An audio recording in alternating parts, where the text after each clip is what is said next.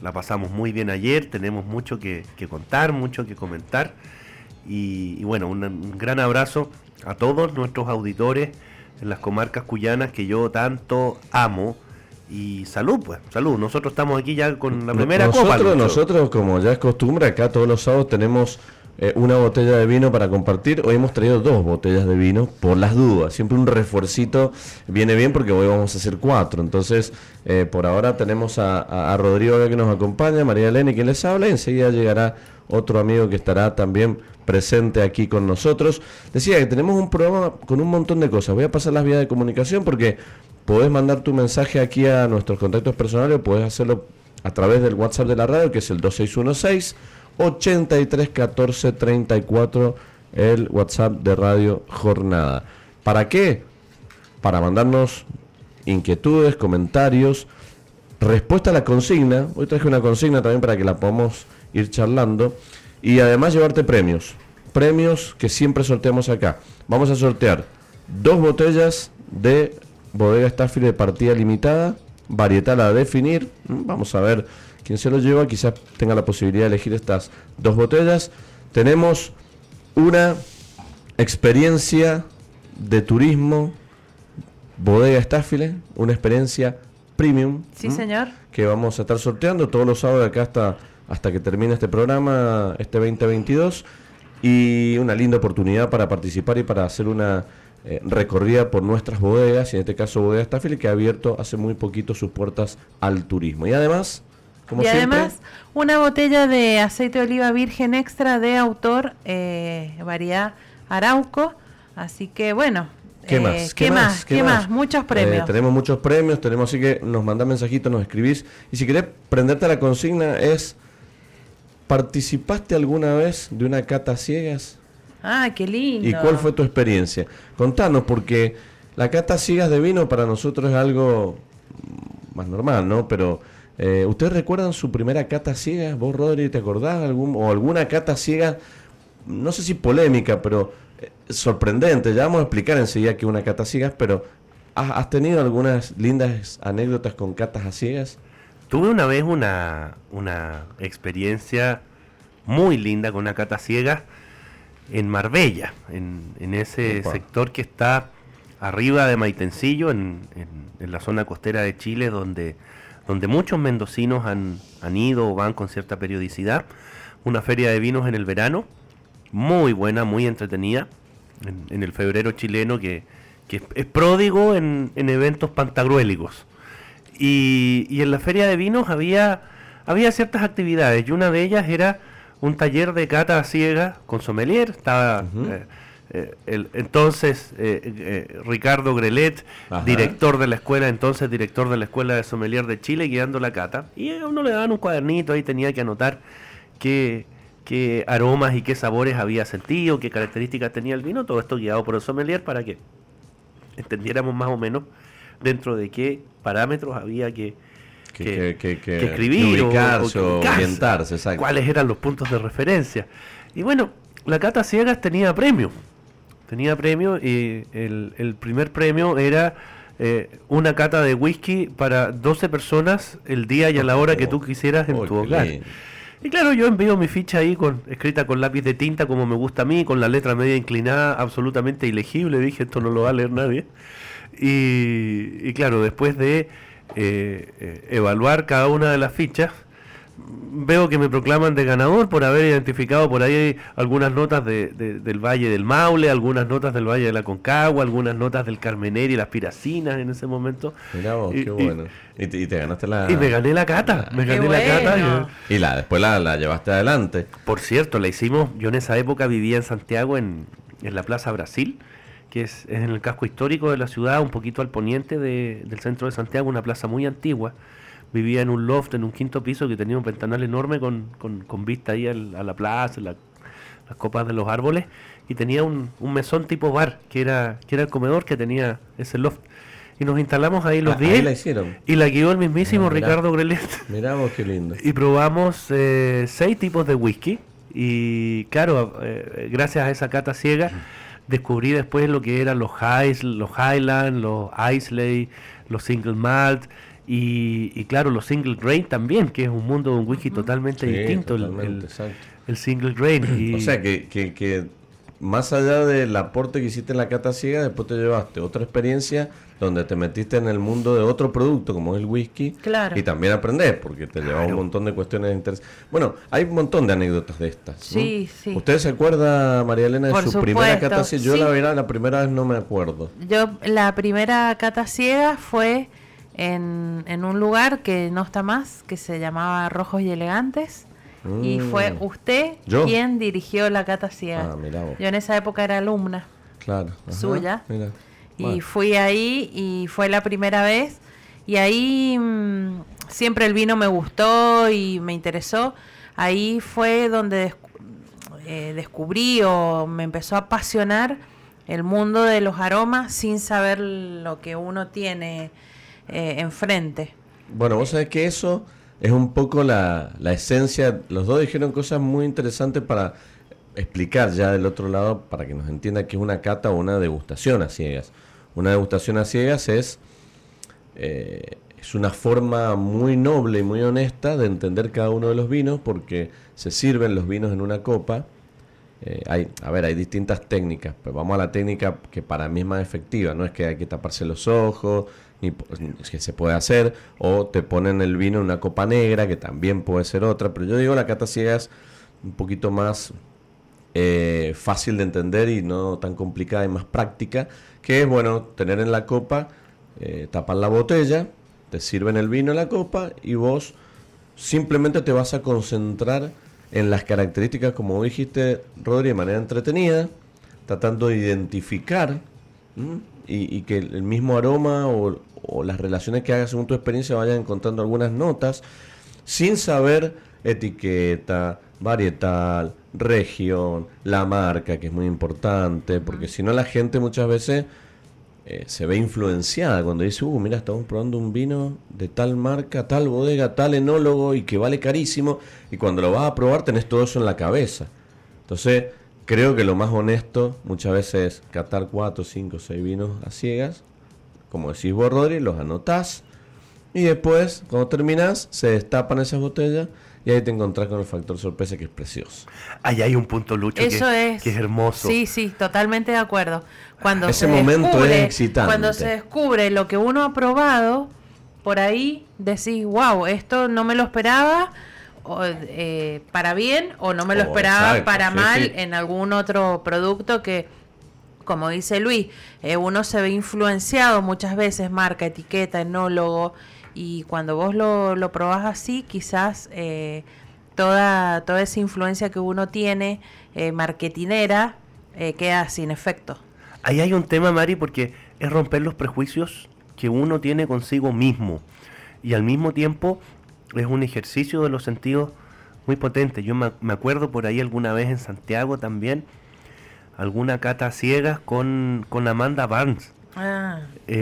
Amanda tenía que probar vinos eh, chilenos jóvenes de, Concha y Toro. Tenía que hacer unas notas de cata para la línea La Bicicleta Conosur completa, que tiene de lo que se vende en Europa de la línea Conosur, hay Viognier, Riesling, Gewürztraminer, Chardonnay, Sauvignon Blanc, también hay multiplicidad de cepas tintas y había que probarlas todas, todas. Y nos juntamos un día a hacer el ejercicio entretenido y y bueno, para, para Francisca, mi señora, fue eh, un ejercicio entretenidísimo porque ella nunca había hecho cata ciega. Y, y, claro, ir identificando los patrones de cada cepa, ir diciendo, yo creo que es esta cepa, yo creo que es la otra. Y por otro lado también, en una cata ciega, uno puede, puede poner el foco en distintas cosas, hacer catas a ciegas de monovarietales para ejercitar los sentidos en la tipicidad varietal o hacerlas de eh, valles distintos para, para, ver también en vinos que no estén tan marcados por la guarda de madera identificar la, la identidad. Yo disfruté mucho regional una vez aquí en Mendoza en una oportunidad que eh, degustamos torrontés de distintos valles. Creo que no la hicimos a ciegas, pero pero para mí fue interesantísimo probar algunos torrontés sanjuaninos, probar algunos que venían de La Rioja, dentro de eh, lo que viene de Cafayate y Valles Calchaquíes, probar estilos distintos, probar por ahí algún torrontés fuera de lo común, de Valle de Uco, que también hay, algún torrontés patagónico, que parece este alguno también. Exacto, claro, zona este, maravilloso. Y, y, claro, ir identificando los valles y también alguna vez hacer la broma de eh, hacer una cata ciegas con puros ensamblajes eh, y ojalá que sean ensamblajes que, se, que, mezclen cepas de distintas zonas, porque ahí el ejercicio predictivo se transforma verdaderamente en una gran forma de eh, llegar a la incertidumbre y sonrojarse uno mismo también. No, a ver, en realidad la, la cata ciegas busca en primer lugar busca educar y busca también divertir al, al, comensal, porque están las degustaciones eh, que proponemos en general nosotros, que son degustaciones muy lúdicas, pero también están las degustaciones eh, a ciegas bien técnicas, donde ahí sí te encontrás con eh, un objetivo, que es lo que voy a decir, Rodri, por ahí enfocarse en un varietal, en la en el perfil de ese lugar con la región, con la variedad, la tipicidad. Y después está el otro que es el que cualquier comensal puede participar es, eh, y que encuentra fruta, flores, eh, madera eh, y se divierte con eso, que esa es la parte linda también que hacíamos mención recién para después tapar las botellas. Esto por ahí está bueno hacerlo en casa. Es importante que obviamente una persona va a saber los vinos, una persona va a saber y va a conocer las etiquetas que se van a presentar. Esas etiquetas eh, se tapan, se secuencian, decir, bueno, vamos a empezar con este, vino 2, vino 1, vino 2, vino 3, vino 4, vino 5, y después la gente se siente y se hace el jueguito de la cata ciegas, eh, y, realmente es muy divertido, la verdad que se, aprende, mucho sin querer. Quiero sumar que eh, no solamente existen las catas ciegas para vino o para destilado, también para el aceite de oliva virgen extra. Mm, y, la verdad que, mm, que, es muy lindo también hacerlo porque justamente en el aceite de oliva virgen extra estamos muy influenciados por eh, las, grandes marcas y por ahí un aceite de oliva de un pequeño productor eh, te puede sorprender muchísimo. Sí, es tal cual, tal cual con el vino, así que bueno, enseguida vamos a seguir charlando un poquito de esto, pero queríamos dejar un poquito la consigna acá dando vuelta en la mesa y para que también vos del otro lado nos cuentes si has tenido alguna experiencia y cuál fue esa experiencia, si fue linda, positiva, entretenida, divertida, de la cata de vinos a ciegas. Además, tenemos los sabías qué, tenemos el con qué vino, que es el juego interactivo creativo, y AOVE, Mari. Sí, señor, aceite de oliva virgen extra, y he traído un tema eh, que es bastante interesante porque mucha gente me pregunta, Mari, ¿Cuál es el mejor aceite de oliva? Mari, ¿cuál es el aceite de oliva más sano? Entonces, bueno, vamos a hablar sobre esto, cuál es el mejor aceite de oliva, cuál es el aceite más sano y un sabías qué. Bien. Que se desprende de este tema. ¿Hoy no trajo adivinanza? No, traje, traje una curiosidad. Oh, se enojó Héctor, se enojó. Traje una curiosidad. Una curiosidad. Está bueno, está bueno. La semana pasada le contamos a Rodri que María le trajo una, linda adivinanza sobre, el, sobre la aceituna. básicamente estuvo muy linda. Déjame decir que es una pregunta incómoda, es, una pregunta fea. A mí es fea, me molesta que te pregunte alguien en una reunión, ah, bueno, sos sommelier o por ahí no, conoces a alguien. Eh, uy, ¿cuál es el mejor vino? Uf, qué pregunta fea, porque tenés que empezar a explicar del mejor, que no hay mejores, sino que eh, te pueden gustar, o bueno, que hay vinos para ocasiones, vinos para, tipo de comida, para, cierto tipo de gusto. Es una pregunta muy fea, muy incómoda. A mí, yo siempre, a mí cuando me preguntan eso, digo, bueno, eh, para mí no hay un mejor vino porque tengo muchos preferidos. Bueno, ¿y cuál es el tuyo? ¿Cuál es tu preferido? te, puedo recomendar varios, pero quizás mis preferidos no sean los tuyos, no sea lo que a vos te guste. Es como ir al cine, que te vas al cine, vienen y te dicen, anda a ver tal película que está buenísima. Y voy a verla y no cumple las expectativas que de cine a mí me interesan. Es lo mismo en el vino, en el aceite de oliva, eh, con los quesos, eh, con los puntos de la carne pasa con todo en, la vida. Sí, son preguntas incómodas. Pero bueno, ahí uno dice, bueno, para mí el mejor vino, o para mí el que me gusta, o el que me... O como decíamos recién, me está gustando mucho los torrontés, o ahora estoy tomando mucho Bionier, o ahora estoy yendo más por el camino de los Cabernet Franc, eh, como, como para darle un poco la idea, pero realmente ponerse a elegir etiquetas me parece que, tirar marcas o tirar por ahí, yo prefiero ir más para las variedades o para los estilos de vino, pero bueno, a vos, Rodri, te debe pasar también que eh, te, hacen esas preguntas muy incómodas. Y es, incómodo, yo, yo tiendo a responder siempre primero el que no tenga defectos, que es algo en que todos nos ponemos, nos podemos poner de acuerdo para identificarlo. Dos, el que no tenga mucho estuco, ni mucha pasta de muro, ni mucho maquillaje, que también es algo fácilmente identificable cuando hay abuso de madera, cuando hay abuso de la sobreextracción, cuando se busca premeditadamente un alcohol demasiado alto que tape otras cosas. Y después de eso yo siempre digo, el que te guste más a ti dependiendo de la estación del año y dependiendo de lo que se equilibre bien con lo que vas a comer. Tal cual. Eh, y yo siempre cuento a propósito de, de las catas a ciegas, en eso mismo, digo, mira, yo probándolo todo, y sobre todo probando sin prejuicios y ojalá ciega, descubrí hace 10 años atrás que, soy amante de los vinos jóvenes, que están hechos con uva de buena calidad, eh, en que simplemente que las uvas de mala calidad de los racimos se sacan, y, que el vino exprese la variedad y la zona geográfica. A mí eso me vuelve loco. Y en esos términos, un vino expresa eso, yo siempre digo que no necesito una gran guarda en barrica de ningún bosque francés en específico, no necesito una etiqueta muy presuntuosa, ni nada que se parezca, ni tampoco un precio disparatado. Y a partir de ahí, bueno, si te gustan los estilos con más complejidad y te gustan los estilos con una mm, maloláctica más profunda, ya es cosa de gusto. Y la verdad es que además uno, para poder responderse esa pregunta con todos esos márgenes, uno tiene que probarlo todo. Y esa es la clave, probarlo todo e identificar qué te gusta y por qué. Y ahí yo, por ejemplo, probando a ciegas o, probándolo todo en, catas de contraste, probar cosas distintas eh, eh, y entender por qué una va primero que la otra. Yo, por ejemplo, descubrí que a mí me encantan los vinos con maceración carbónica. Me gusta muchísimo descubrí que del Valle de Uco la fruta roja, el cómo la fruta se empalma muy bien con la maloláctica que se nota, pero se nota, en una relación de, equilibrio muy bien ponderada.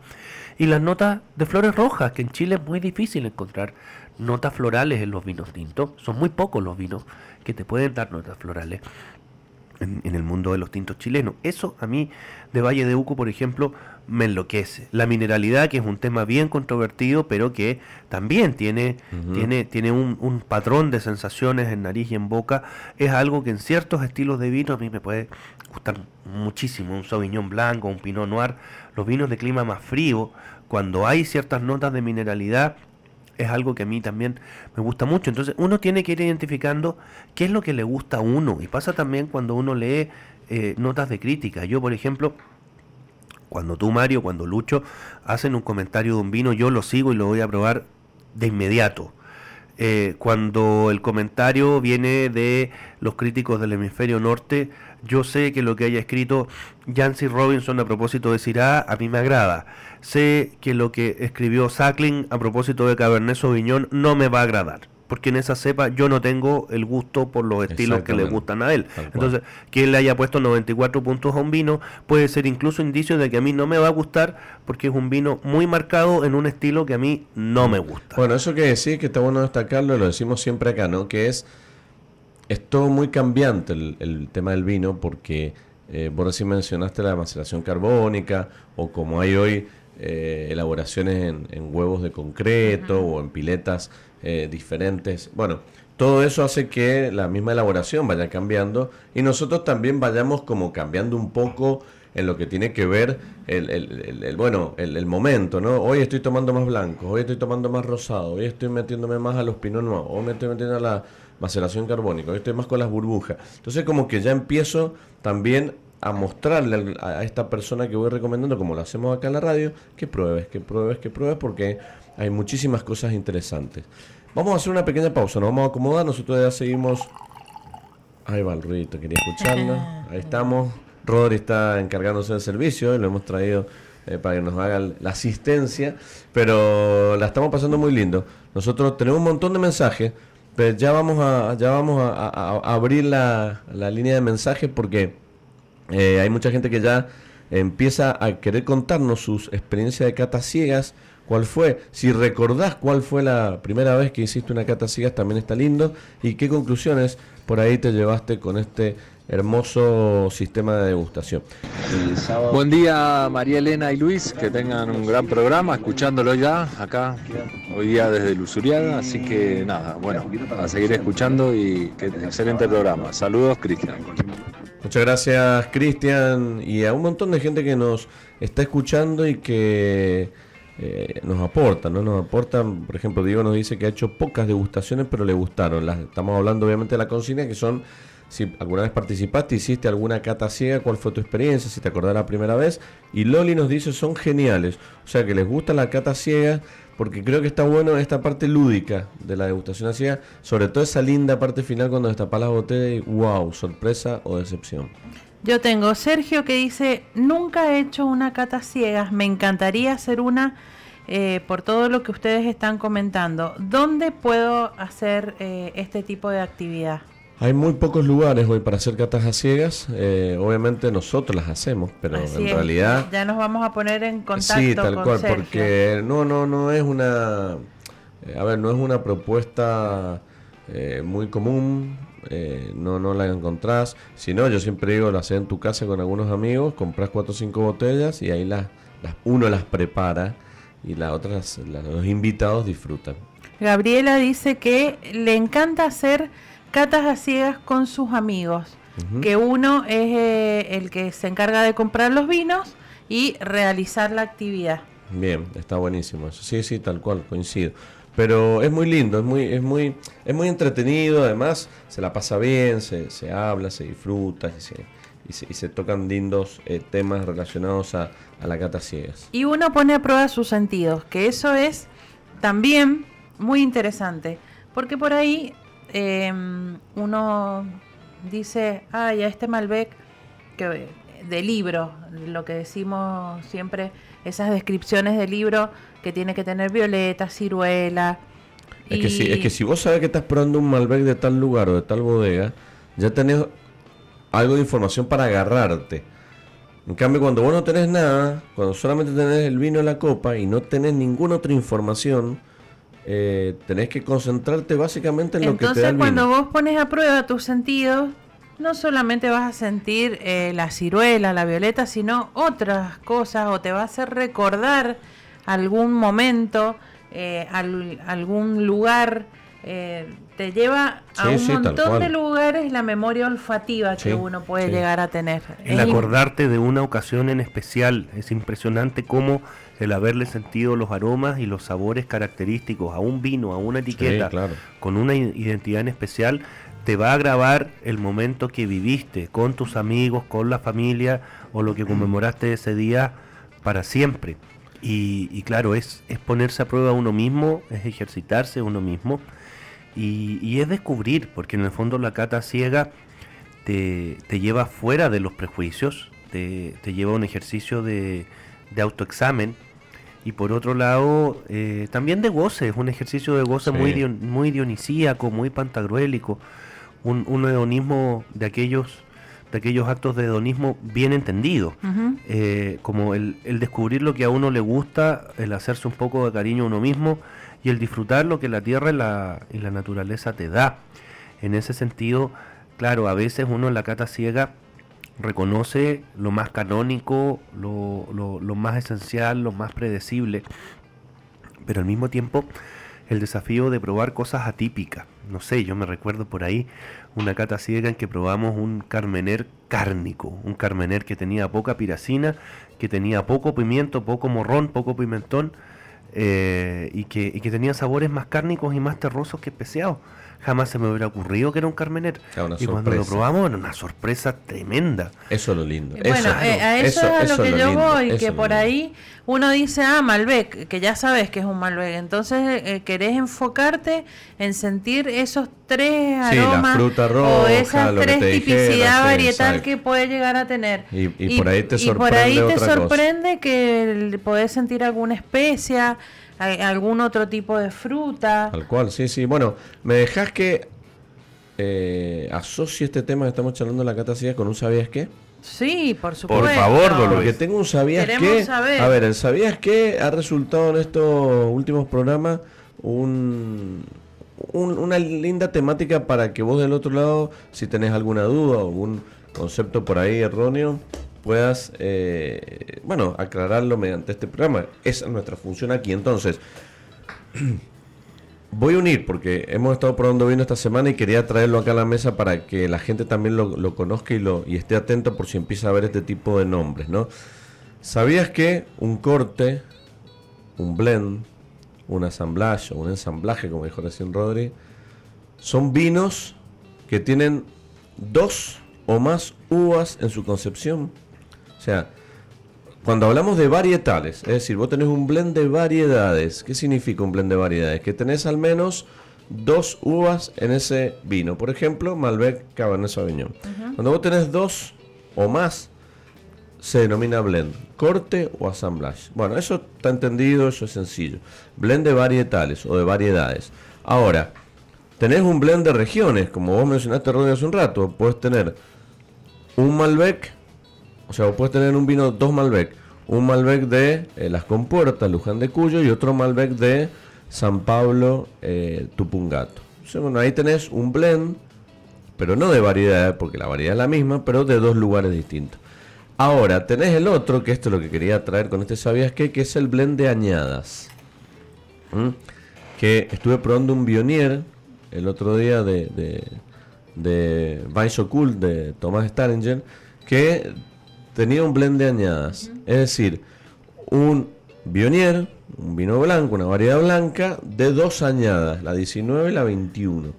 O sea que ahí te presenta eh, un desafío lindo cuando vos ves en una etiqueta que dice blend de añadas eh, y decís, che, pero esto, ¿qué es? Claro, es la misma variedad, pero lo que han puesto en ese vino son dos cosechas distintas, que eso te cambia muchísimo el vino, te desafía muchísimo, te presenta perfiles diferentes. Entonces, blend de añadas que antes por ahí vos probabas algún blend de añada, pero sin saberlo, hoy ya tenés eh, elaboraciones pensadas para que nosotros como consumidores lo tengamos en la etiqueta o en la contraetiqueta de qué se trata ese vino.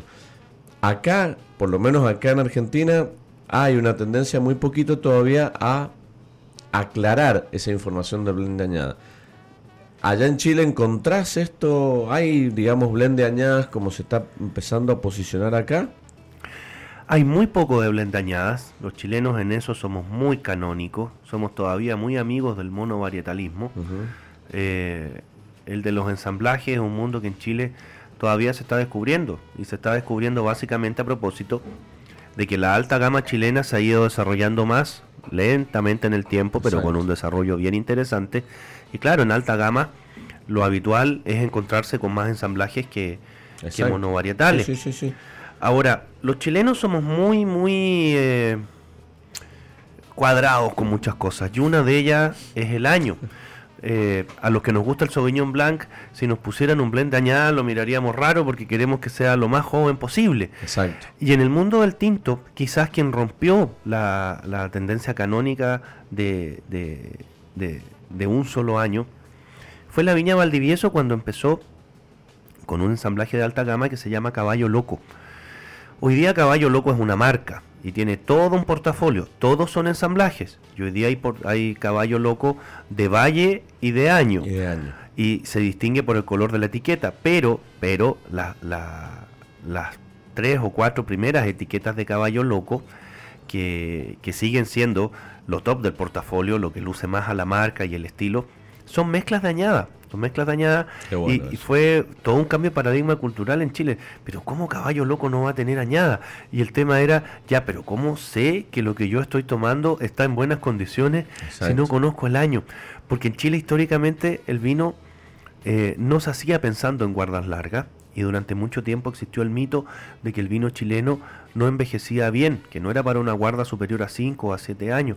Y con el tiempo nos hemos ido dando cuenta que eso era felizmente un gran mito. Y hoy día hay vinos con potencial de guarda muy grande. Y el mismo caballo loco, eh, caballo loco suele, suele guardarse muchísimos años y tiene, tiene una madurez soberbia. Pero, pero claro, ver mezclas dañadas para nosotros en Chile eh, era algo así como imaginarse un Vega Sicilia o alguna cosa de, ese calibre. Lo veíamos como muy lejano y quizás como algo que en Chile no se iba a hacer nunca y que si se hacía iba a ser impagable. La verdad que Caballo Loco está en un segmento alto. Pero, pero aparte de Caballo Loco no hay mucho más. De repente, a veces aparece alguna etiqueta por ahí, pero no hay mucho. Eso está bueno porque el, ejemplo que yo traje de un vino blanco, porque acá también, ¿no? En Argentina también miramos mucho las añadas, sobre todo las añadas de, blanco, ¿no? Que uno siempre quiere la última.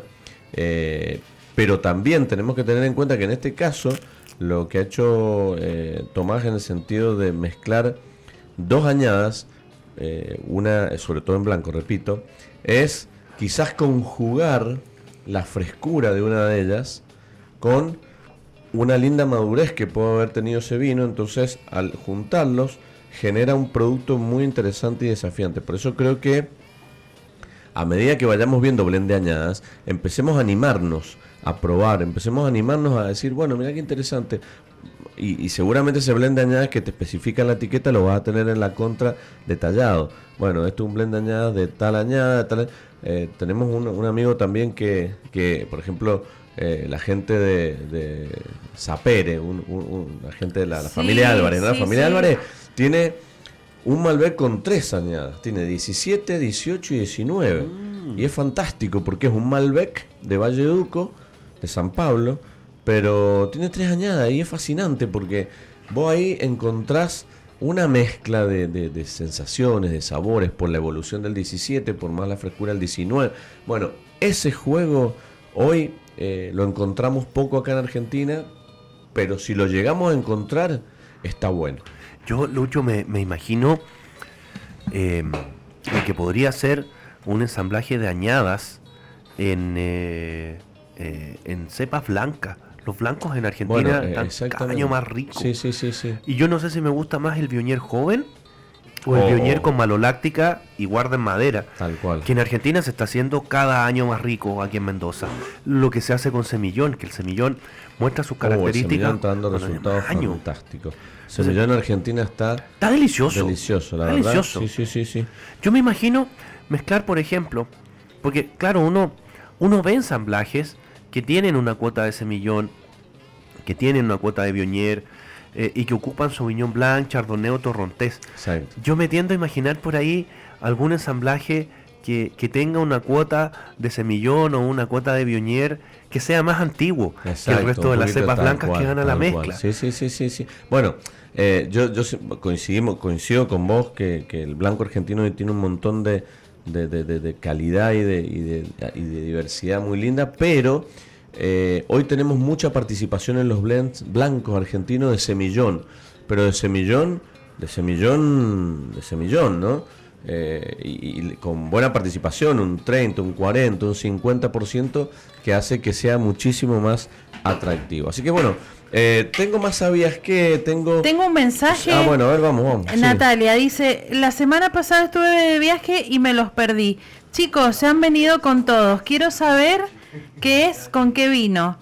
Nunca ah, hice una cata ciega. Nunca tomé un blend de añadas. Bueno, está buenísimo el programa. Hay, bueno, eh, eh, un poco nuestra tarea acá como, como gente de servicio que somos es trasladarte todas estas herramientas o inquietudes a vos para que vos después en algún momento te invitan a una cata ciega y decís, che, qué lindo, mirá, lo escuché en un programa, me voy a, me voy a animar. Eh, eh, no sé, eh, estamos hablando de blend blancos. Bueno, blend de añadas no probé nunca. Bueno, mira, acá hay uno que venden. Ah, venga, vamos a probarlo. Esa es nuestra función. Eso es lo que nosotros queremos acá, que vos te animes. Y, y ahora, ¿con, con qué vino?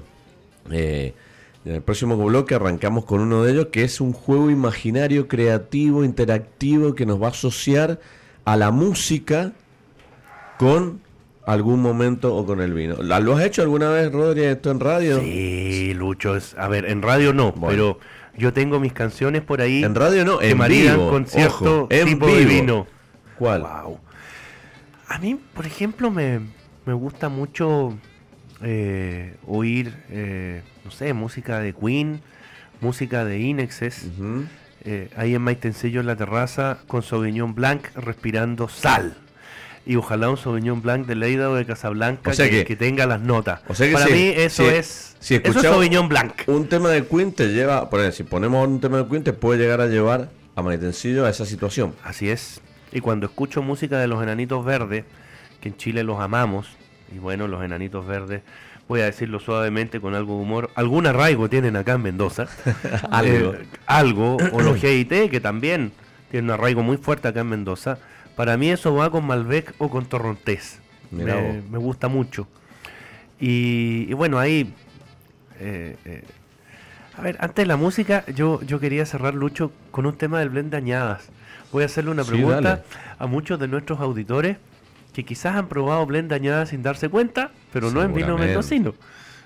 Los brandes españoles, a quien le gusten, y los jerez, vinos del marco de jerez, son todos blend dañada. El método de solera implica que la solera se vacía por tercio o por cuarto por año y se rellena en la misma porción el mismo año. Entonces uno está tomando blend de tres o a veces de cuatro cosechas. Sí, tal cual.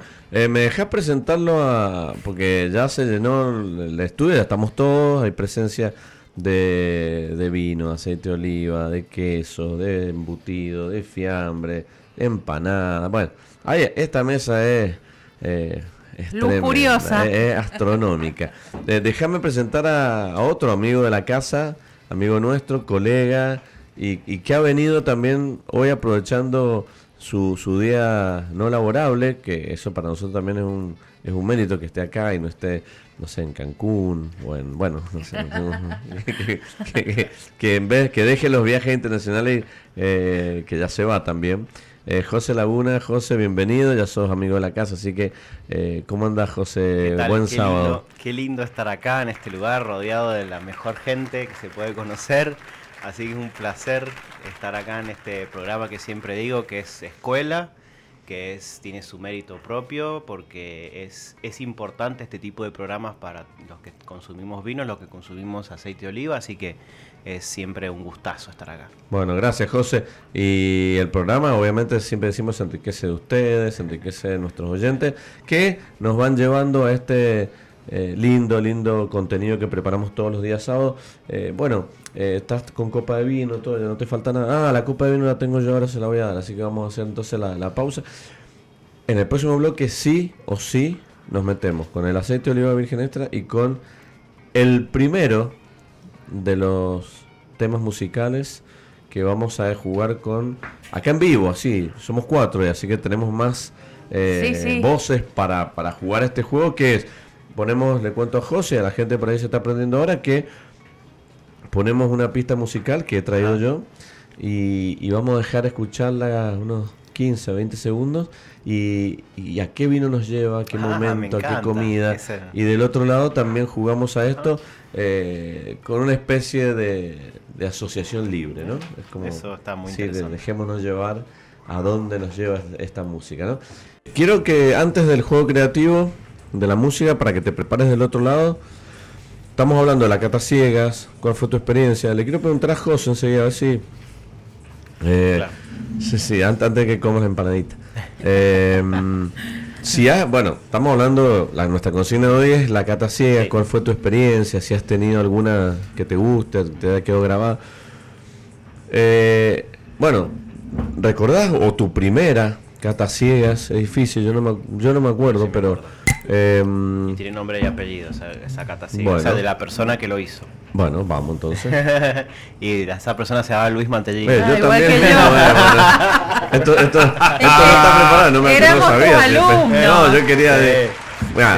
no, no, pero, pero te gusta, es linda la catación. Me encanta, fue en una vinoteca, bueno, la querida de Rojos Elegante. Ahí mismo también usted, que están los dos el mismo día. No, yo fui antes, pero. no, la primera mía fue una cata de blancos, me acuerdo, una cata así de blancos. Eh, y descubrí que realmente no sabía nada. De hace como, no sé, habrá sido 7 años atrás. Y más también. Eh, no me acuerdo. No, él, él sí, yo soy más antigua. A él lo conocimos mucho tiempo después.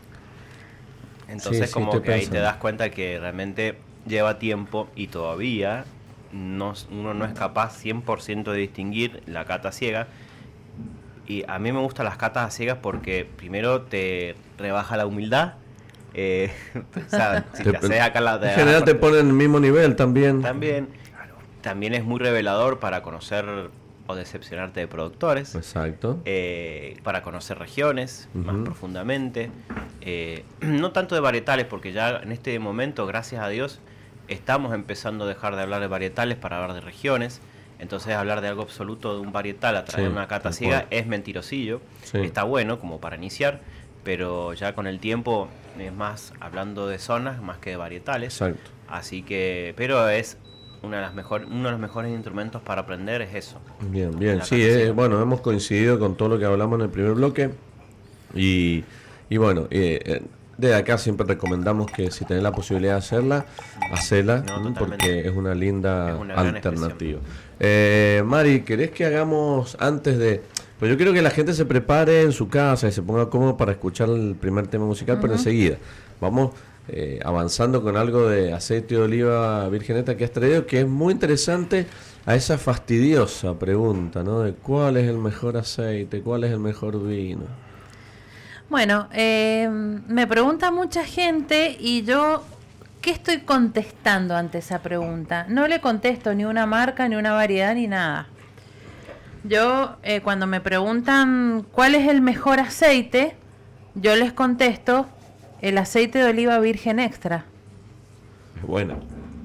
Es buena. ¿Por qué?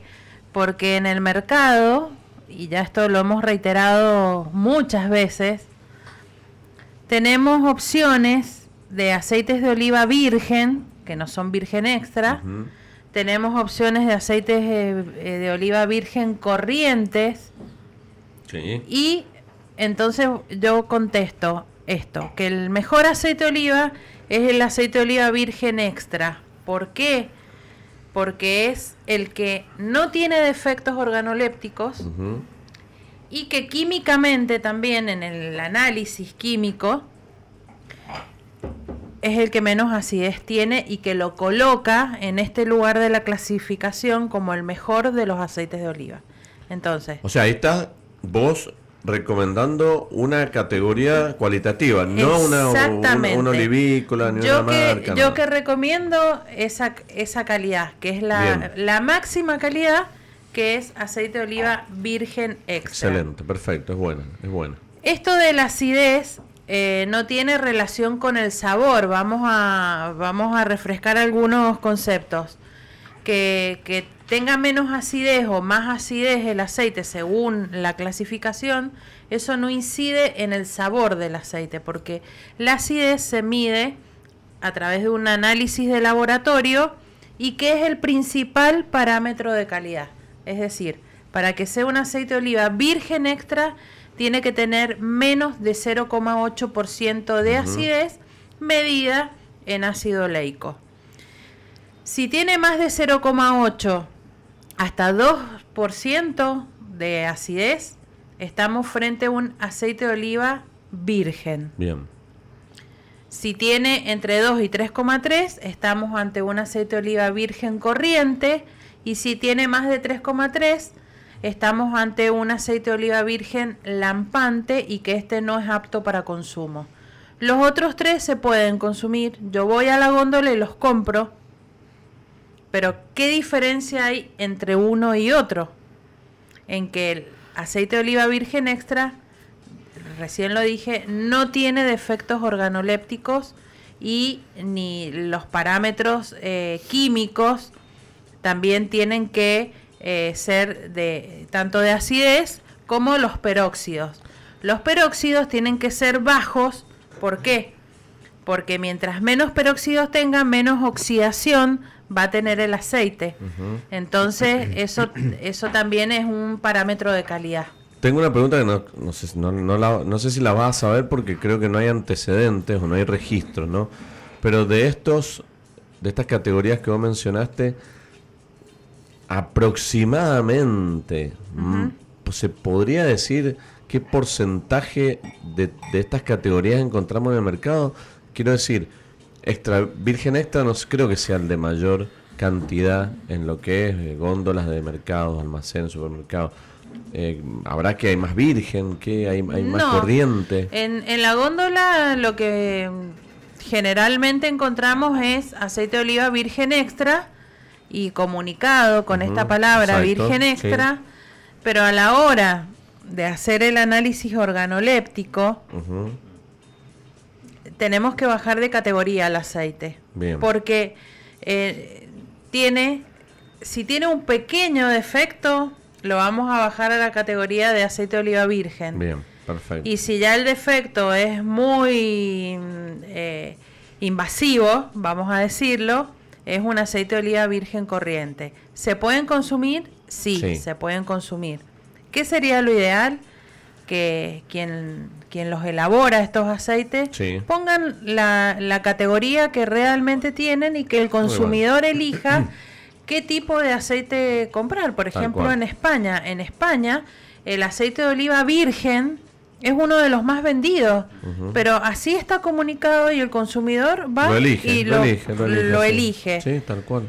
Entonces, eh, tampoco yo me gusta comprar un aceite de oliva virgen corriente y pagarlo a un precio de un aceite de oliva virgen extra. Sí, Mari, perdón. Eh, hay muchas veces que en la etiqueta sale que dice solamente aceite de oliva a secas. ¿Ese es el corriente? si dice aceite de oliva, solamente ahí.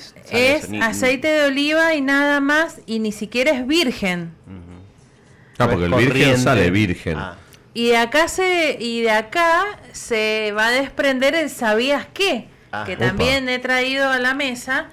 ¿Y qué es esto que el aceite de oliva o el aceite de oliva puro que nos preguntan, nos han preguntado muchas veces, eh, ¿cuál es el aceite de oliva puro? Y el aceite de oliva puro uno cree que es el de mayor calidad y es totalmente erróneo. Es el que menor calidad tiene y ni siquiera es un aceite de oliva virgen. Es un aceite de oliva, que es esta pregunta que vos estás haciendo. Entonces, eh, digamos, mientras menos acidez tenga el aceite y más polifenoles, es mejor. Exactamente. Mientras menos acidez y menos peróxidos es mejor. Y esto lo va a clasificar como un virgen extra. ¿Qué, qué digamos, qué puntos eh, hay que tener en cuenta para que sea un virgen extra en el proceso de, elaboración? Primero que nada es tener un fruto sano. Porque al tener un fruto sano, no nos va a incidir en el proceso de elaboración que se, se produzca algún defecto. En los defectos se eh, ya hemos hablado, eh, uno eh, desde la cosecha hasta la estiva de la botella se pueden producir los defectos. Tal cual. Entonces... O sea que como en la uva lo mismo más o menos podemos relacionar, que mientras mayor calidad en la materia prima a la hora de la cosecha, el producto sale más noble. Exactamente. Si, yo, si yo elaboro un aceite de oliva virgen, con aceitunas que están todas picadas o con aceitunas que estuvieron en un playón dos días al rayo del sol, seguramente el aceite que yo vaya que vaya a la botella no va a ser virgen extra. va a tener un pequeño defecto en la parte organoléptica, entonces lo va a bajar de categoría. Quien lo elabore le puede poner virgen extra, pero organolépticamente no. Y esto es, a raíz de esto se va se está trabajando en la modificación del Código Alimentario Argentino.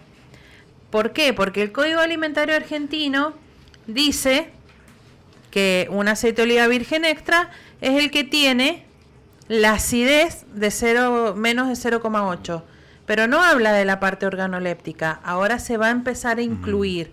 Y esto ha tenido también mucha incidencia la IG Mendoza, que hace poquito, eh, que ha salido, y eh, ya se está hablando también del análisis organoléptico, tanto para la IG como para incorporarla en, el nuevo, en, en la modificación del Código Alimentario Argentino. El análisis sensorial organoléptico es fundamental en estos productos que, que son alimentos, que son vivos y que a través del tiempo van cambiando y, y se pueden, el aceite sobre todo, no solamente que se puede mm, eh, a través de los peróxidos envejecer, sino que también se pueden ranciar. Es muy, son los dos defectos más comunes, el atroje y el enranciamiento. Entonces, bueno, a, raíz de, de, la IG se va, se está trabajando también en la modificación del código alimentario para que se tenga en cuenta el análisis sensorial, no solamente el químico. Es impresionante, Mari, cómo las necesidades van dando lugar a, normas. Y, aquí hay una necesidad y la norma ya viene. Mendoza tiene muchísimo que mostrar en aceite de oliva. Cuando, cuando uno viene desde afuera de Argentina, la, la identidad geográfica que expresa cada una de las variedades de, de oliva es muy especial. Uno cuando prueba blends, probamos ayer un, blend que nos, que nos mostraste tú maravilloso, de arbequina con, con arauco. La expresión de las dos variedades en la nariz era impresionante. Eh, José a mí me acaba de regalar una botella de arauco, un arauco sucardi que a mí me, me gusta muchísimo. El amargor, la acidez, el picor, lo que expresa el arauco, sea sola o sea en blends, es una maravilla. Y por otro lado, también aquí uno, uno puede encontrar otras variedades. los, los, los, mono variedad de, oliva mendocino virgen extra tienen mucha expresión, mucha expresión. Y, y claro, si la norma actual no permite que el consumidor pueda distinguir bien lo que es un aceite de buena calidad de uno que no lo tiene, lo único que va a lograr es poner un lastre, poner un lastre que, que, que diluya el producto de excelencia dentro del, del producto común. Y en eso Mendoza tiene mucho que mostrar, San Juan tiene mucho que mostrar y probablemente más al norte, que también hay olivicultura de muy buena calidad, tendrá que mostrar lo suyo también. Y, y claro, eh, eh, el, el, etiquetar algo como virgen extra y que, y que muchas veces no tenga las características de un virgen extra es un problema, eso es un problema. Y sí, y, y no solo mm, etiquetar como virgen extra, sino como esto que dice José, hay muchos que dicen aceite de oliva, o aceite de oliva virgen y te ponen bien grande la palabra virgen y, y, el consumidor va y lo compra porque dice, bueno, el aceite de oliva virgen es el mejor, pero le falta esa palabrita extra, que esa es, ese es la conclusión de este tema de hoy, que ese es el mejor aceite, el aceite de oliva virgen extra. Eh, eh, el día que, el consumidor ya entienda este concepto, no solamente el consumidor, de, todos los actores, desde, desde el productor hasta el consumidor, que todos los que están involucrados en, en la parte de, la, de elaboración tengamos bien en cuenta que tenemos estas diferencias, que podemos elegir entre diferentes categorías.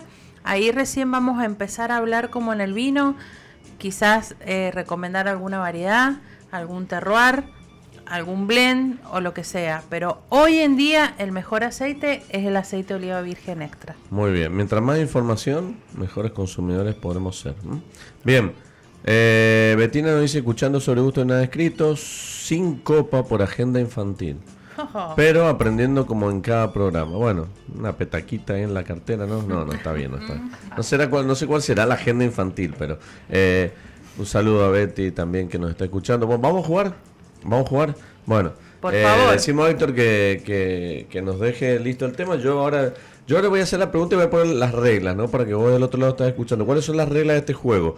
Las reglas son escuchá, escuchá, dejate llevar y eh, pensá, asociar esta música. ¿Estamos listos? ¿Acá? Bien.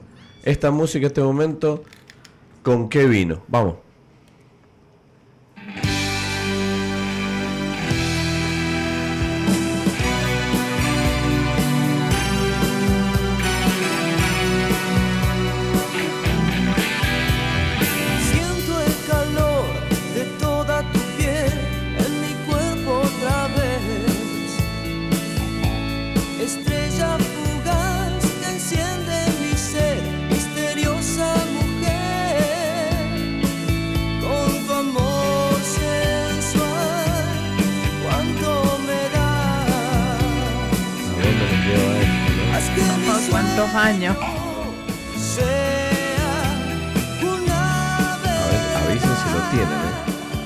Lo Vino tengo. y momento. Bueno, vamos entonces. Vamos, José, Vamos, cuéntanos. José. A mí se me, se me ocurrió un vino bien opulento, bien así Un elegante. tinto. Un tinto bien opulento, Malbec Cabernet Sauvignon con buena madera, ahí como algo sensual, con ese tema que también tiene esa, esa sensualidad atrás, entonces como que eso, necesitaba un tinto lindo, con cuerpo, con presencia, con Pero- elegancia, pero un blend. Un blend. un Bien. blendcito. bien, bien, bien, bien. ¿Usted pica dónde lo llevó esto? Eh, voy a Oh, describir el vino, vino. voy a describir el vino que a mí me gusta con el con, con- con- con el estilo musical, eh, con el nombre de otra canción de, de rock de otro lado del planeta. Aquí tiene que ser un vino hard as a rock. Yo aquí me iría con un Cabernet Syrah maduro, potente. eh, como me gusta decir a mí en Chile, como decimos en, en- en la mesa coja en nuestro programa allá en Santiago, un buen petróleo. Algo, algo estilo petrolero. En petrolado. Sí, un petrolero ahí. Hay Eh, un, un Maipo azul. Claro, una, una, o un Cabernet Syrah del Maule, o, o claro, un, un Cabernet de Isla de Maipo, de la parte Eh, baja del valle, me que tiene una concentración, algo, algo que te raspe, que tenga buena agarre. Y, y el rock a mí también me gusta con cerveza negra. Y, y voy a ir a otra analogía parecida. Una cerveza negra de estilo británico que parezca Ah. aceite de camión. Algo que se parezca al aceite del camión de la basura. Una porter, una Scottish Ale, una, una chocolate stout. Algo así. Eh, si hace mucho calor, bueno, estamos en verano, me iré a la cerveza estilo británico, eh, eh, magnitud aceite de camión. Y, y si estamos en temporada otoño-invierno, a un buen Cabernet Syrah o a un Cabernet del Maipo concentrado con, con ese raleo extremo de dejar un racimo de 5 que se practica en el Valle del Maipo. O sea que los dos han elegido vinos potentes. ¿Mm, Sí. María Elena. Yo me- también me, me llevó una época muy linda de, de años atrás. Se puede contar, ¿no? Eh, No, no, si no, no cuenta. si no, no cuenta. ¿no? eh, No Porque la veo como dubitativa. No, ¿Qué no, no, no, no. Eh, es un tema que me gusta muchísimo y que me, me trae lindos recuerdos. Esto lo compartiría con una persona muy especial que tiene nombre y apellido, que no se lo voy a decir. Ay, ay, ay. Y Ah, bueno. eh, Bueno, me sí. gustaría estar bailando esta canción con una copa de Syrah Nier en la mano. Muy bien. Uy, Con esa persona. Rico. Sí, Oh, después me la va a decir. No me la va a dejar Yo, yo sugeriría el de las perdices aquí en Mendoza, que decir Sí, Viognier también o uno, de los- algo- uno de los primeros que probé acá. Algo de...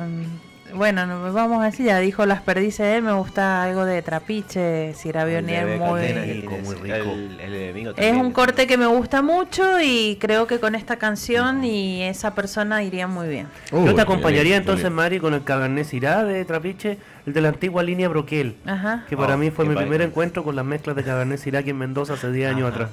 Bueno, ¿puedo? ¿les interesa qué Sí, pensé yo? nos encantaría. Bueno, eh, no, vos sabés que a mí me lleva algunos años atrás también, pero eh, cuando escuché este tema se, me imaginé eh, montaña, tardecita, fuego, ¿m? hay una especie de esas fogatitas, todo reunido al costado de la fogata, abriendo algún vino, obviamente, pero no tan opulento como ustedes, tan concentrado, sino se me va más para un tinto más joven, pero más que el vino se me vino la situación, la situación del lugar, montaña, cabaña, vista al río, a la montaña, fuego, eh, esa sensación me dio este tema a mí de momento. O sea, elige potrerillos de estafile, vendría muy bien. Bueno, eh, podría llegar a andar muy bien ahí, exactamente. Sí. Ahí en ese, en ese sector del viñedo que está eh, al final, en ese especie de triángulo ahí Me- con un fueguito. Qué bueno, más o lindo, menos lo redondeamos sí, ahí, sí. Ah, con yo vista al ¿eh? y, y, bueno, me, me llevó más esa nostalgia del lugar, más que el lindo. vino. Pero sí, sí, sí, son temas... A ver, no Me sé de qué se por- ríe, María me- Elena. no, ¿Se ríe de lo que estoy contando? He o- recibido de- mensajes que todos quieren saber nombre y apellido. No voy a decir Ah, lo único que para dar para de dar un- iniciales, no. No, para No. dar un dato más voy a decir que es un amor imposible Uh, mío. Bueno, pero no me va a tirar Brad. Pitt. no, eh, no, es, es- es claro. un- es mendocino. Ah, bueno, o sea que no es tan imposible tampoco. No, es imposible. Bueno, después lo contará y, y en, en- en- en el, en el En el- off. Bueno, ha de estar escuchando. Seguramente eh, eh, vos que estás del otro lado, que también este tipo de temas te lleva a, nostalgias, a, momentos y, muchas veces eh, la música la asociamos al vino o, los momentos los asociamos a la música y al vino y creo que eso es parte de lo lindo que tiene la música, ¿no? Que la música es como el vino, cuando la escuchás con alguien que te gusta o con alguien que o en un lugar que estás cómodo es como que todo es mucho más agradable. Lo mismo pasa con el vino, cuando lo tomas con gente que querés, con gente que estimás, el, el vino pasa a ser un gran, un gran acompañante. Bueno, en el próximo bloque vamos a poner los otros dos temas para que juguemos. Se vienen dos temas eh, de, otros de otro rubro, de otros estilos. Porque eh, está lindo este juego. Y, y, dentro de las consignas, y tengo un sabías qué como para irnos. Eh, un sabías qué que también está bueno y, y, que por ahí lo podemos también aclarar como concepto. ¿Sabes lo que es el maridaje? ¿Sabes qué significa maridaje? ¿Sabes que el maridaje se asocia al matrimonio? Por lo tanto, es muy difícil que se lleven bien. o sea, no? está bien, porque el matrimonio eh, son momentos, idas y vueltas. El amor en la dificultad. Exactamente, o sea, no me quiero poner filósofo con esto. No, sabemos. Pero bueno, eh, eso significa maridaje, matrimonio. Y, matrimonio, como siempre decimos, entre el vino y la comida pueden haber momentos que, sean exitosos ambos, eh, donde se potencien ambos, donde se necesiten ambos. Eh, y en el matrimonio pasa lo mismo como puede ser que haya momentos donde necesitemos más que se potencie el vino. Eh, eh, es, también, digamos, una fórmula interesante la del maridaje. Es, es un desafío. Es un desafío. es un desafío permanente. Un desafío permanente en el cual uno puede asumirlo de una manera un poquito más exitosa, pensando siempre que hay tres tipos de maridaje. El maridaje que se hace para lucir el vino, en el cual la comida es una compañía. Exacto. Un complemento. El maridaje para lucir la comida, en el cual el vino tiene que refrescar, tiene que potenciar sabores, tiene que eh, aportar frescor, tiene que eh, mantener las papilas gustativas todavía en buen estado, pero la comida manda. Y el vino es el complemento. Y el maridaje de pares, que quizás es el más dionisíaco de todos, en el cual la potenciación mutua hace que el resultado sea más que la suma. Sí, sí, sí. Y, después tenemos el mariaje regional, que es el más lindo cuando tenés lugares como como decimos acá, como Cafayate o Salta, donde tenés un torronté con una empanada salteña, que estando ya en ese lugar. Les dejo la pregunta para el próximo bloque, que piensen cuál es su maridaje ideal. Bueno, eh, dale, dale, es difícil. Eh, yo te voy a responder el de hoy, el de hoy, pero hay muchas opciones, pero está bueno.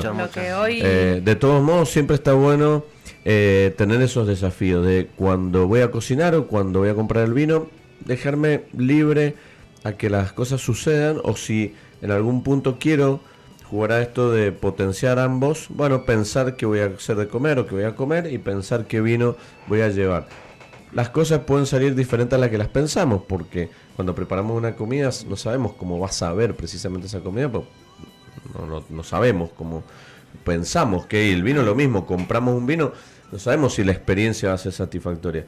Pero para saber si es satisfactoria hay que probarla. Entonces la experiencia es fundamental. Yo quiero lanzar tres maridajes, poco convencionales. Para, dejémoslo para el próximo bloque. Eh, dame uno.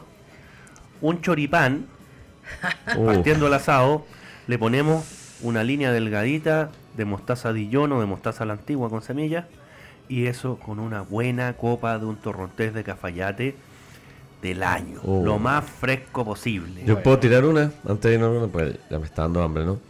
Eh, que la hemos hecho y la haría de nuevo, que molleja caliente saliendo de la parrilla, chorrito de limón, oliva y una refrescante copa de burbuja. Oh.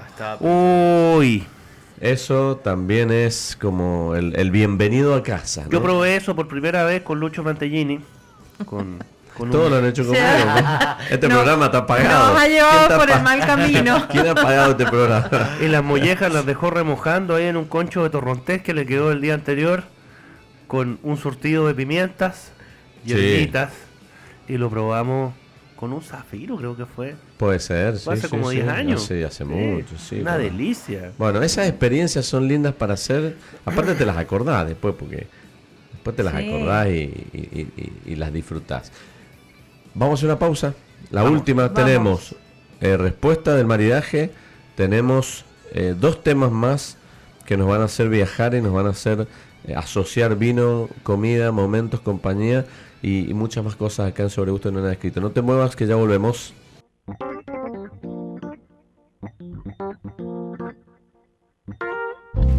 Un sábado más, pero no es un sábado más. estamos, eh, es, uno de estos sábados que se guardan el recuerdo de estos 196 eh, programas que llevamos cerquita de los 200, ¿no? No, no, Y, y que estamos pensando todavía, porque tenemos muchas ganas de hacer muchas cosas. Así que ya vamos a anticipar un poquito de qué se trata eh, los próximos 200 programas de Sobre Gustos. Habíamos dejado lo del maridaje, pero, pero antes del maridaje quiero que vayamos al, al juego. Vamos al juego. Eh, quiero que se dejen llevar, tanto ustedes acá como nuestros amigos oyentes, que se dejen llevar por este tema y, y con la referencia de con qué vino. Vamos, ¿con qué vino esto?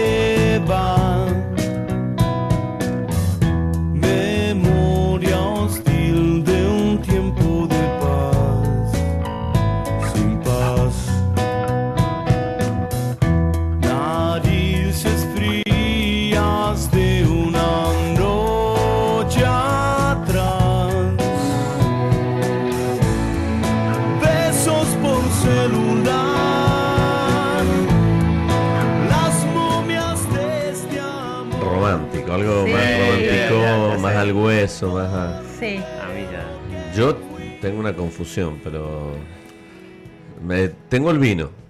Tengo varias situaciones, pero bueno, ¿alguien lo tiene, Mario? Vos te vi que recién se te vino al... Levanté la mano. Sí, yo también, al toque. Eh, espagueti y el rock de Divididos, ¿no? Sí. Eh, momento conmigo misma.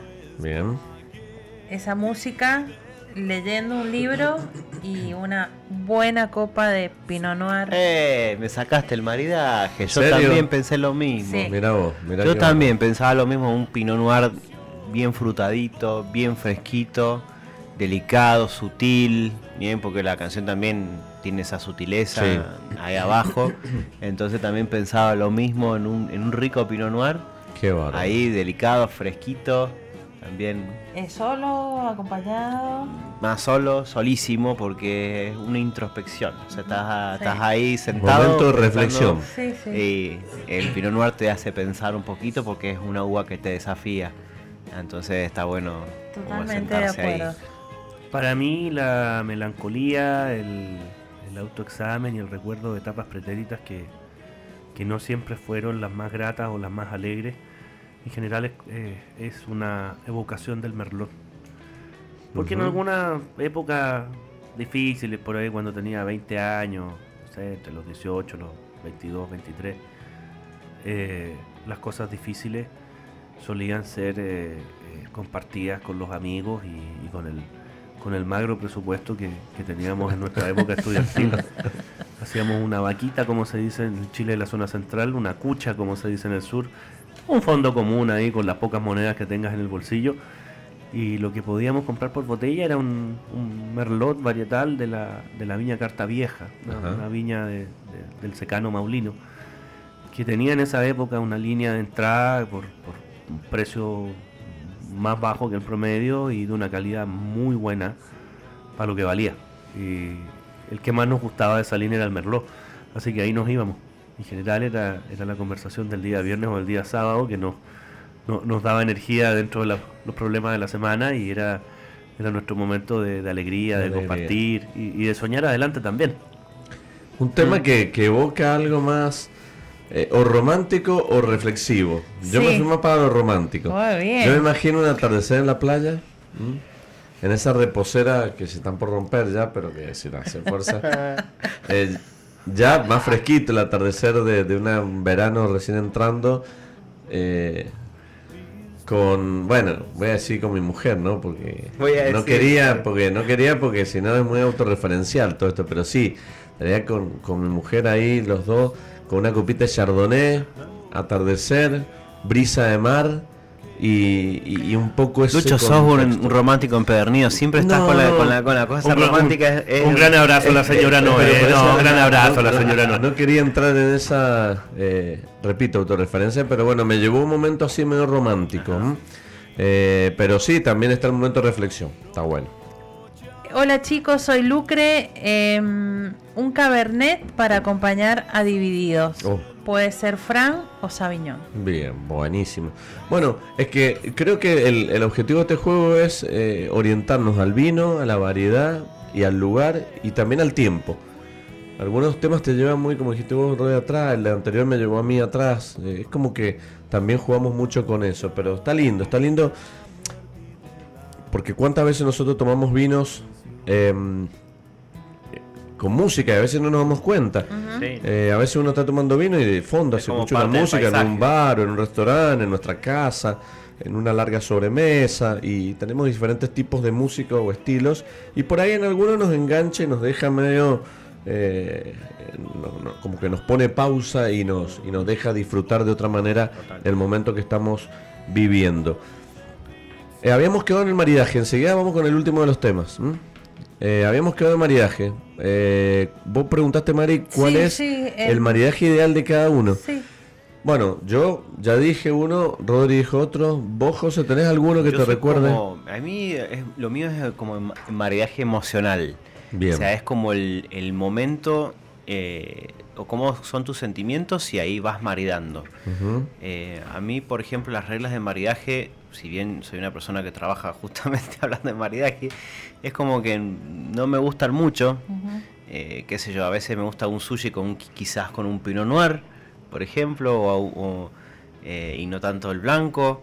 Eh, pero yo es, maridaje emocional, es decir, bueno, yo me siento alegre, me voy con un vino blanco bien chispeante, bien, bien fresco. qué sé yo, me siento, necesito reanimarme, quizás un tinto que me haga sentir un poco más digamos, mejor. Eh, qué sé yo, hasta decir algo simple como una cerveza, una cerveza roja, quizás para algún estar para pensar un rato, una negra para comer con un buen principal, pero es eso, es dejarte llevar por tus sentimientos de decir, bueno, voy con este producto y lo voy a combinar con lo que tengo, pero es el vino el que te dice te dicta como un soporte emocional. Claro, exactamente. Está bueno eso. Entonces eso, eh, eso es lo que muchas veces hago en, casa con, lo que tengo. Y decir, bueno, tengo este, me siento así y bueno, voy con este vino y ya lo que venga. O sea, porque el, mariaje es importante, pero ya cuando estás sentado y querés una, una emoción completa. Pero el momento te requiere lo que encontrés.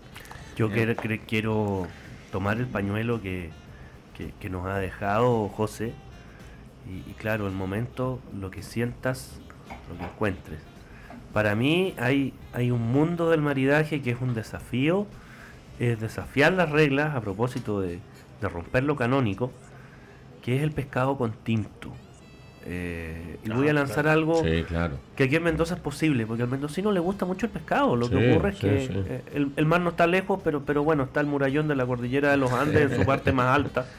Y hay una frontera. Y, no, y las horas de espera de aduana eso, es, lo, peor que el, que el, paredón. El paredón es agradable, el otro no. La, cordillera es bonita, el complejo fronterizo es invivible. tal cual. Eh, pescado a la vizcaína, eh, con una buena merluza, que aquí se encuentra muy buena merluza. La del Atlántico es maravillosa. Eh, encuentra merluza congelada, el cuidado de congelarla, etcétera. Pero la vizcaína es muy sencillo, es una preparación que lleva puré de tomate y, puré de pimentón rojo. Se mezcla en partes iguales, uno le pone un poco de ajo, un poco de, perejil, un poquito de sal, pimienta, un chorrito de aceite de oliva. Le lanzas eso a los filetes en una asadera y, lo asas en el horno. Simplemente calientas el horno 15, 20 minutitos, lo asas así en el horno, eh, lo sacas y bueno, eh, el pimentón, el tomate, eh, te van a llevar ahí al, al, mundo de lo rojo. Y bueno, un pinot noir, un ah, rosado me encantaría. Con rosado queda muy bueno. rosado me encantaría. Ahora, claro, el rosado con la merluza, los pescados de carne blanca en general se lleva muy bien.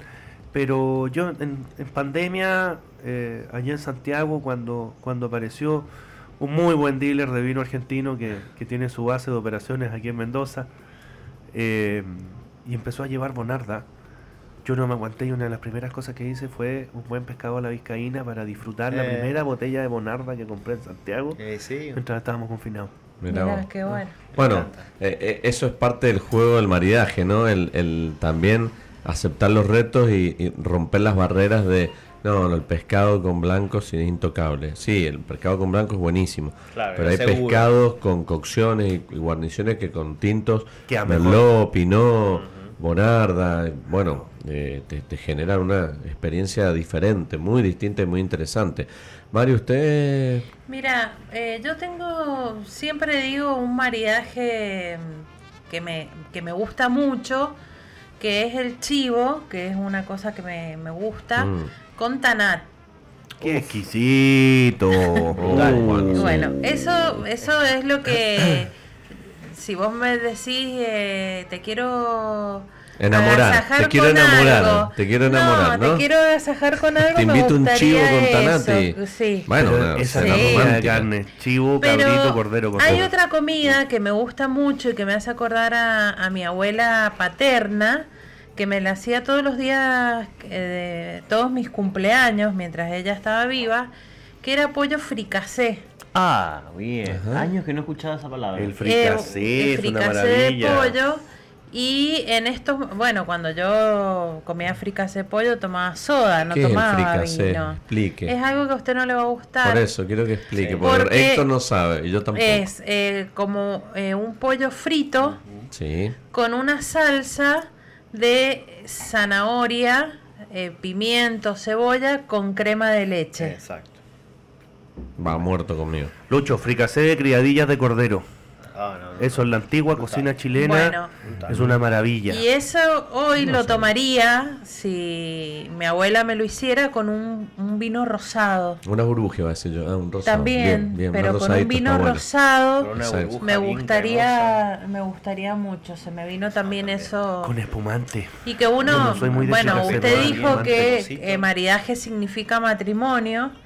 Y, bueno, y también lo que decía José, probar según el momento, las ganas que uno tenga, diferentes cosas, con lo que uno tenga en la casa también. Es como el matrimonio, ¿no? Sí, por eso le digo, adaptarse a lo que hay. Me estoy metiendo en lío, así que mejor no hablo más. Eh, bueno, cafecito. Eh, sí, vamos a jugar con el último de los temas que está bueno. Este, este es fuerte, este es fuerte, así que oh. pónganse los cinturones. Eh, vamos a dejarnos llevar. Y, este es un clásico de hace muchos años. Pero bueno, vamos con qué vino va esto y dale con todo. Ya sé que estoy piantao, piantao, piantao. No ves que va la luna rodando por Callao, que un corso de astronautas y niños con un vals me baila alrededor. Baila, vení, volá. Ya sé que estoy piantao, piantao, piantao. Yo miro a Buenos Aires del nido de un gorrión y a vos te vi tan triste, vení volá, sentí el loco berretín que tengo para vos loco, loco. Cuando no ¿Y? Che, ¿se puede decir marca? No, no, nada que ver con mi boda, pero hay una, hay un, hay un, hay un, una botella de vino. tema este, emocionante, sí, ¿no? No, Wow. Yo esta mañana cuando lo escuché, medio que lagrimé, ¿no? Pero ya eso le sumo que se va a Gallardo River y luego así que lloré. Pero bueno, eh, volvamos. Está de, está de duelo, Ahí, mañana hay duelo total. Bien, futbolístico. José, diga, diga, diga, diga lo que siente. Se me, ocurre un Monsenó de López con este tema. Me robaste la palabra, José. Yo iba a decir que eh, si estuviera en Santiago de Chile, busco mi Malbec para rendirle homenaje a la cultura argentina, el más viejo que tenga, porque tiene que ser un Malbec de esos que ya están color teja, color terracota. Y, y, que ya tiene esa nota esa multicapa esa multicapa porque este tema también es esta este tiene esa, esa... balada para un loco de Roberto Goyeneche.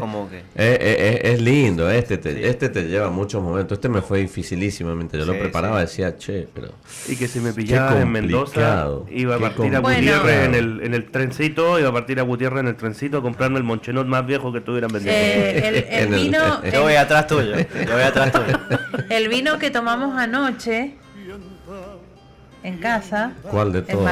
Recuerdo. En particular, Bianchi. Wow. A mí se me, sí, a mí se me fue. En este caso se me fue más para un Pinot Noir, no sé por qué. No me pregunté. esa frescura, intensidad. Em, los caprichos y. Sí, sí. Y, y este, este tema sí me llevó más a la reflexión, no tanto al romanticismo.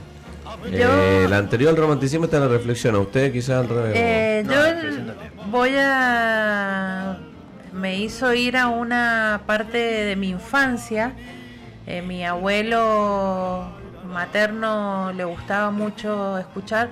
Los domingos era un domingo de música clásica, otro domingo de tango.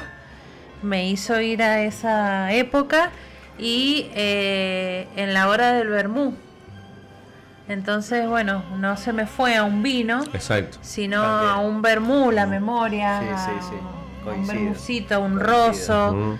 Eh, con, un moscato con, fainá también, me diría. Con unos quesitos, unos salamitos. Mi padre hubiera pedido un pichuncho. ¿Sabes lo que es un pichuncho? No. no. Es un clásico y sencillo cóctel chileno de la antiquísima coctelería chilena. Es vermú con pisco, en partes oh, iguales. y hielo frappé. Y quedas pichuncho. pichuncho.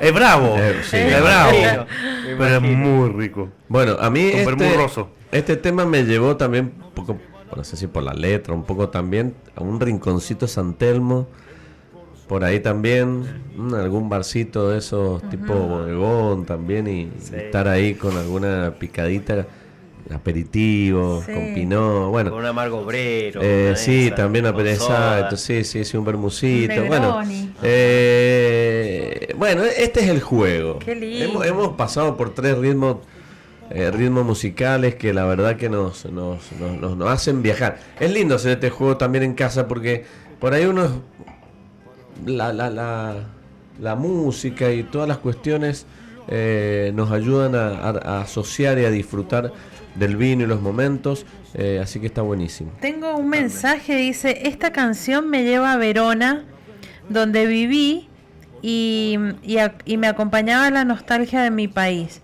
lloraba no solo porque extrañaba, sino porque recordaba el ser argentino y esa bendita forma de ser. Lo acompañaba con un Malbec que había eh, comprado en Bruselas. Creo que era un Trivento. Wow. Recuerdos, ¿ah? Sí. Qué, qué bárbaro. Bueno, eso, eso es lo que, por lo menos, eh, se quiere lograr con este segmento, que la música te lleve, te lleve a lugares vividos, ¿no? Eh, y, es como el vino, ¿no? Porque el vino cuando uno lo tiene, huele una copa, en realidad el vino en la copa y huele el vino, eh, empiezan a, surtir aromas que te hacen recordar, ¿no? nosotros, hoy mismo, con un Sauvignon Blanc, recordamos, con un Sauvignon Blanc expresivo, recordamos por ahí eh, Chile y recordamos nuestros amigos y recordamos los momentos que estuvimos juntos y esa copa te lleva cuando nos vimos la última vez y cuándo vendrán y se genera una cadena de recuerdos muy emocionante, emotiva, muy lindo, exacto, exacto. con el vino pasa lo mismo y con la música lo mismo. Entonces, por eso un poco eh, este juego sensorial asociativo me parece que está lindo para, para, para, para que todos del otro lado podamos recordar. Tenemos Bueno, sorteo, ya, ya se nos acaba el programa, tenemos, se nos acabó el vino, se nos acabó las... Eh, ¿Qué trajiste, Mari? Contá, porque al final comimos, pero no, no contaste eh, la receta de lo que hiciste anoche, que fue fantástico. Traje unas empanaditas árabes. Las mejores de Mendoza. Gracias. Las más ricas de la tierra.